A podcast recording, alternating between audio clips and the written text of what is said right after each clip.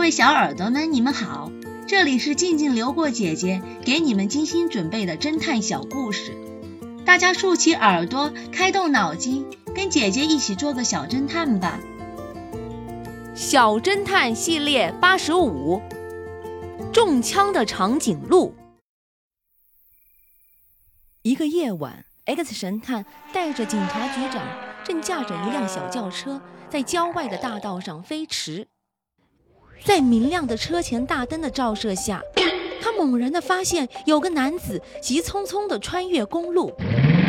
只听“嘎”的一声，急刹车，那名男子吓得像被施了魔法似的，在车前站住了。警察局长跳下车，关切地问道：“您没事吧？”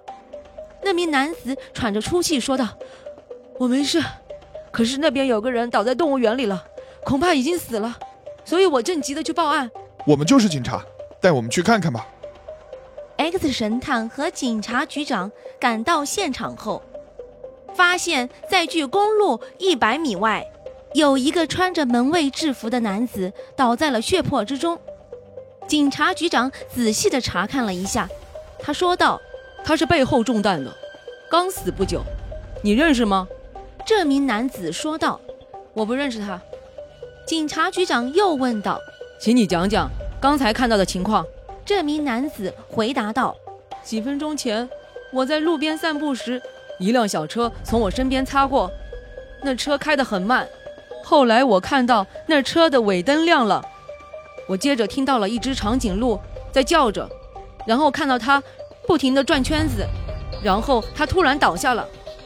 于是我过去看了个究竟，结果被这个人绊了一跤。” X 神探和警察局长翻过栅栏，跪在受伤的长颈鹿前，仔细查看着，发现子弹打伤了他的颈部。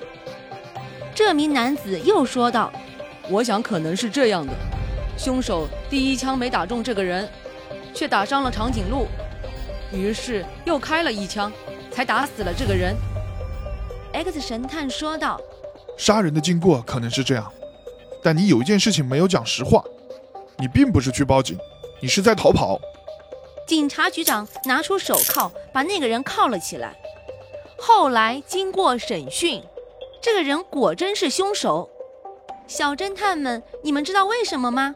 下一集告诉你们答案哦。雨天的帐篷，这个故事的真相是，汤姆在撒谎。汤姆说他们早上就搭好了帐篷。可是当时还没有下雨，帐篷地面却是湿湿的，显然是雨后才搭起来的。这说明他们就是凶手。